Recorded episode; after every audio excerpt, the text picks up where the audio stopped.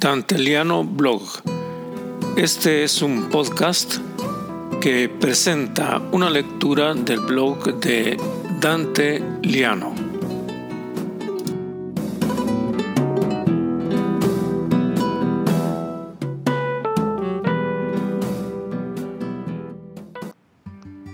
Soy Dante Liano y les presento el blog Memoria Necesaria.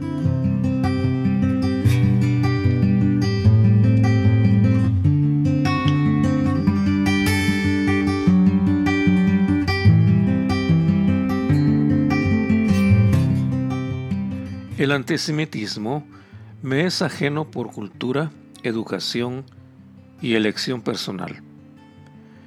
En mi país nunca oí hablar mal de los judíos ni los distinguí del resto de la población. Educado en un colegio católico, las obsesiones de los curas no estaban dirigidas hacia una etnia determinada, sino al sexo considerado por ellos como universal fuente de pecado y perdición. De progromos y discriminaciones supe por los libros o por el cine que contaban estos hechos en otros lugares, en Alemania, en Rusia, en los Países Bajos. En la percepción popular, árabes, judíos, libaneses y todo tipo de medio oriental se reducía a una sola denominación, los turcos. De la misma manera, todos los gitanos eran húngaros, sin que nadie sospechara un origen rumano. Solo en las películas se veía a los hebreos ortodoxos, de barbas y trenzas largas y bonete negro en la cabeza. No hay virtud en ello, se discriminaba tanto a los indígenas de nuestro país que no alcanzaba para despreciar a otras etnias.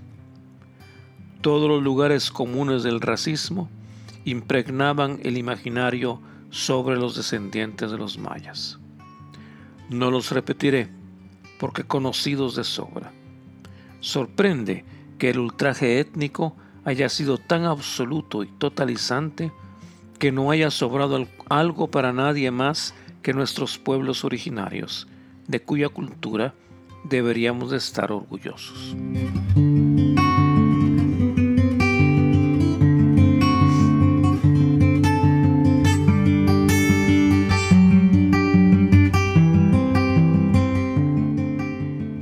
El cine nos trajo las imágenes del holocausto, precarios y escasos vídeos en blanco y negro, con imágenes saltonas, rayadas, inestables, en donde seres humanos vestidos como prisioneros habían sido reducidos al esqueleto con miradas profundas y perdidas en el insondable abismo del mayor sufrimiento.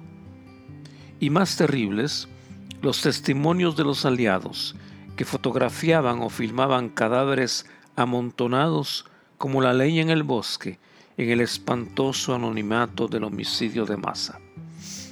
El único delito de esas gentes era haber pertenecido a la etnia hebrea. Sigue siendo inexplicable el odio de los nazis en contra de personas que eran como ellos, de la misma nacionalidad y de la misma cultura. Inexplicable el uso de términos como material humano o solución final. Y el peor de todos, la pureza de la raza aria. Inexplicable cómo toda una nación confabuló para representar el mal absoluto basada, como sucede, en una falsa ideología, esto es, un modelo deplorable y equivocado del mundo. El holocausto se considera único en la historia humana por el número de víctimas, 6 millones de personas, y por el motivo de su exterminio, una discriminación racial. En otras partes del mundo se han cometido y se cometen genocidios, pero no en modo tan sistemático y no en tales dimensiones. De allí la singularidad del holocausto.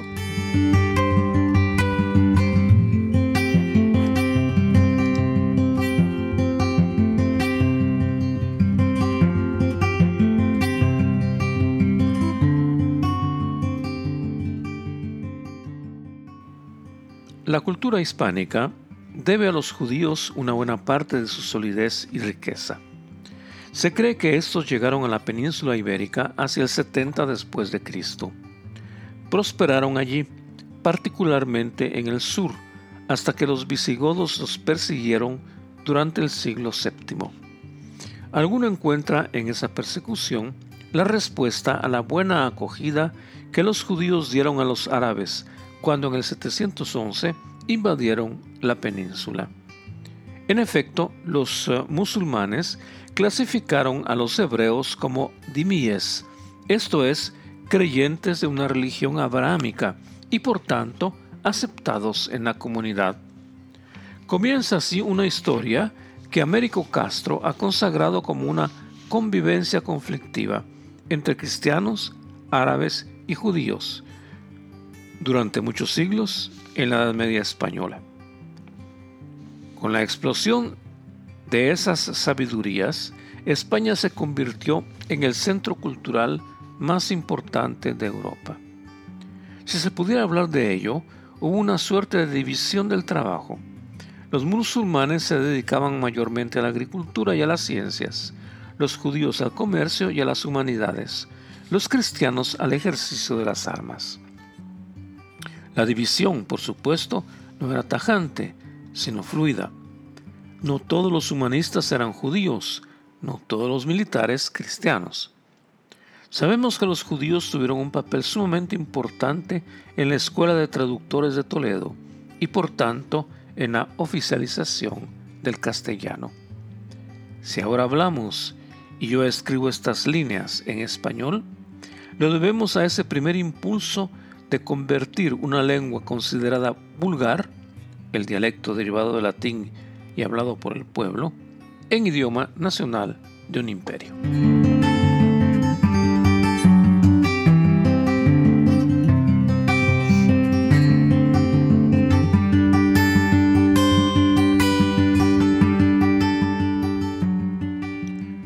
No son muchas las palabras derivadas del hebreo, pero algunas hay que se usan en determinadas circunstancias.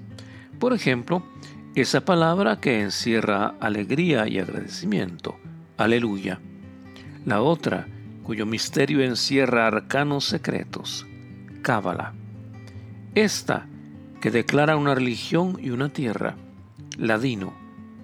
El extraño nombre de los cerdos, marrano la injuria para hipócritas, fariseo, el bien que viene del cielo, maná, la fiesta y la resurrección, Pascua, el descanso a medias del sábado, el monstruo del juicio final, Leviatán, y el nombre absoluto del mal, Satán. Gran cantidad de nuestros nombres, los que se bautizan arcángeles, Miguel, Gabriel, Rafael, la Madre de la Virgen, Ana, las diversas variantes de María, Miriam, Mariana, Marisa, Maribel, Malena, el nombre del fundador de la religión cristiana, Jesús, los profetas y personajes bíblicos, Josué, Moisés, David, Abraham, Aarón, Isaac, Benjamín.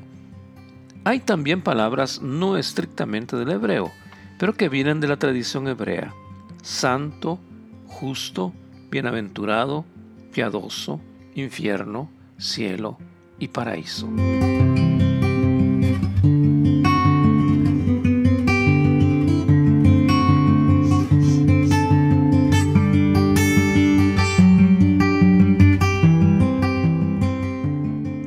Otro habría sido el destino de la cultura hispánica sin la presencia del sabio judío Maimónides, en una época en que no había diferencias entre ciencias y humanidades. Experto del Talmud, gran filósofo, excelso literato y renombrado médico, Maimónides dejó una huella profunda en el hispanismo. Y otra habría sido la poesía sin las moasajas, composiciones de origen hebraico que se hermanaban con las jarchas árabes. De ellas deriva toda la poesía occidental y naturalmente la poesía española. San Juan de la Cruz tomó como modelo la sensualidad y el erotismo de la poesía antigua que conjugaba las culturas hebrea, musulmana y cristiana para crear la figura de la esposa que desfallece de amor carnal ante el esposo, alegoría del alma y Cristo en la más alta expresión de la mística castellana. Los mayores expertos en cultura hispánica señalan el origen judío de Juan de Mena, Fray Luis de León, Santa Teresa, San Juan de la Cruz y Fernando de Rojas, Bartolomé de las Casas y Luis Vélez de Guevara, mientras otros sostienen la hipótesis del origen judío del presunto autor de Lazarillo, de Jorge de Montemayor, de Gil Vicente y de Cervantes. Lo dijo Américo Castro, mientras otras culturas europeas pueden existir sin la presencia judía, la cultura española no.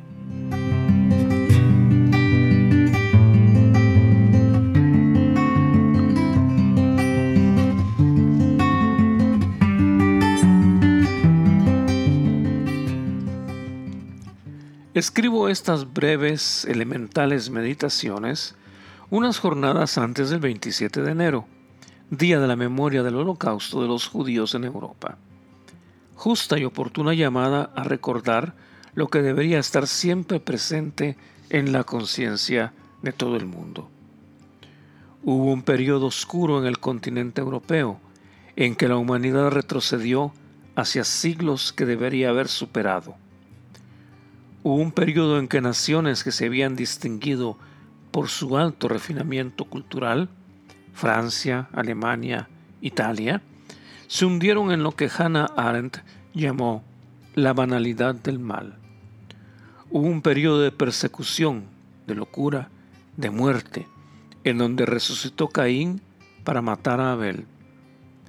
Recuérdese siempre, el fascismo y el nazismo se propusieron exterminar de la faz de la tierra a los judíos por el simple hecho de ser judíos. Repito, mataron a seis millones de hombres, mujeres, niños y ancianos. El recuerdo obstinado de ese hecho debe ser lección y advertencia para que no se repita. Y sirve de meditación para quienes, de alguna manera, caen en la tentación de simpatizar con las oscuras fuerzas neofascistas y neonazis que se asoman en momentos de crisis. No lo olvide nadie nunca.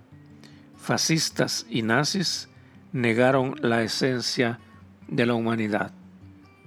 No solo perdieron una guerra, perdieron cualquier posibilidad de volverse a proponer en las sociedades libres y democráticas.